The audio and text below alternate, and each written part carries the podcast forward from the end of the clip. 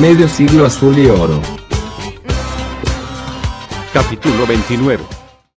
Así como fue sorpresiva la salida de Carlos Bianchi después de caer derrotado en la final intercontinental de 2001 contra el Bayern Múnich, también lo fue su regreso a principios de 2003, puesto que eran conocidas las discrepancias que tenía con el entonces presidente de la entidad, Mauricio Macri. En el primer semestre del año peleó el clausura local, sin embargo, a último momento el equipo decayó y lo terminó ganando River. No dolió porque todos los esfuerzos estaban puestos en reconquistar América. En la fase de grupos de la Copa Libertadores, Boca ganó los tres primeros partidos, pero luego un par de empates y una caída sobre la hora de forma inesperada, el equipo pasó como segundo de grupo. El panorama se puso oscuro cuando en octavos de final el humilde paisandú brasileño ganó la bombonera. En Brasil, con un triplete de Guillermo Barros Esqueloto, Boca ganó 4 a 2 y a partir de ahí se hizo imparable. Siete victorias consecutivas, récord en la competencia, con 19 goles a favor y solo 5 en contra. Eliminó a Cobreloa de Chile en cuartos y a América de Cali en semifinal para reeditar la final de 1963 frente al Santos de Brasil. El equipo arrasó al conjunto brasileño con un contundente 5 a 1 en el total, 2 a 0 de local y 3 a 1 en la revancha, también récord para estas finales. Y de esta manera volvió a coronarse como el mejor equipo de América de manera apabullante. Carlos Bianchi, por su parte, con cuatro ediciones ganadas, 1994 con Vélez, 2000, 2001 y 2003 con Boca, se convirtió en el entrenador más ganador de la historia de la Copa Libertadores.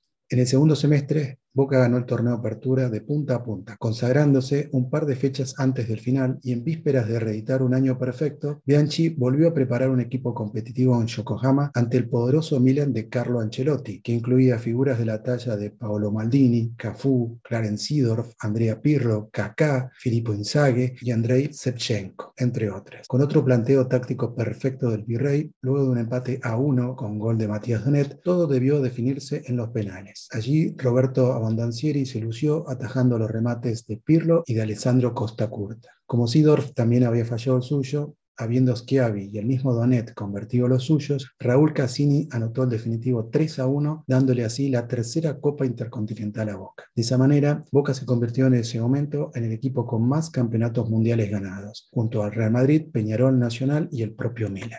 Nuevamente, un inolvidable triplete que dejó a Bianchi en la cima de los técnicos más ganadores de la historia de Boca Juniors, con nueve títulos, cuatro nacionales, tres Libertadores de América y dos intercontinentales. Al año siguiente, el Virrey mantuvo su mística en la Libertadores, llegando nuevamente a la final, habiendo eliminado en semifinales a River la noche en que Carlos Tevez festejó su gol del transitorio empate a uno, haciendo el gesto de la gallinita que le valió su expulsión del partido, en otra mítica definición por penales en el Monumental, cuando el pato Abondancieri fue figura atajándole un penal a Maximiliano López para que Javier Villarreal convirtiera el definitivo 5 a 4 sin que para nada empañe ese excepcional segundo ciclo, contra todo pronóstico, Boca cayó ante un humilde Once Caldas de Colombia, también en definición por penales, que habían sido una especialidad para todo el ciclo Bianchi, insólitamente sin convertir ninguno de los cuatro ejecutados. Luego de que, desgastado por la Copa, tampoco Boca lograse llevarse el bicampeonato nacional, desilusionado y cansado, Carlos Bianchi renunció a su cargo en invierno de 2004, pero no sin antes dejar tras de sí la convicción de que las segundas partes también pueden ser buenas.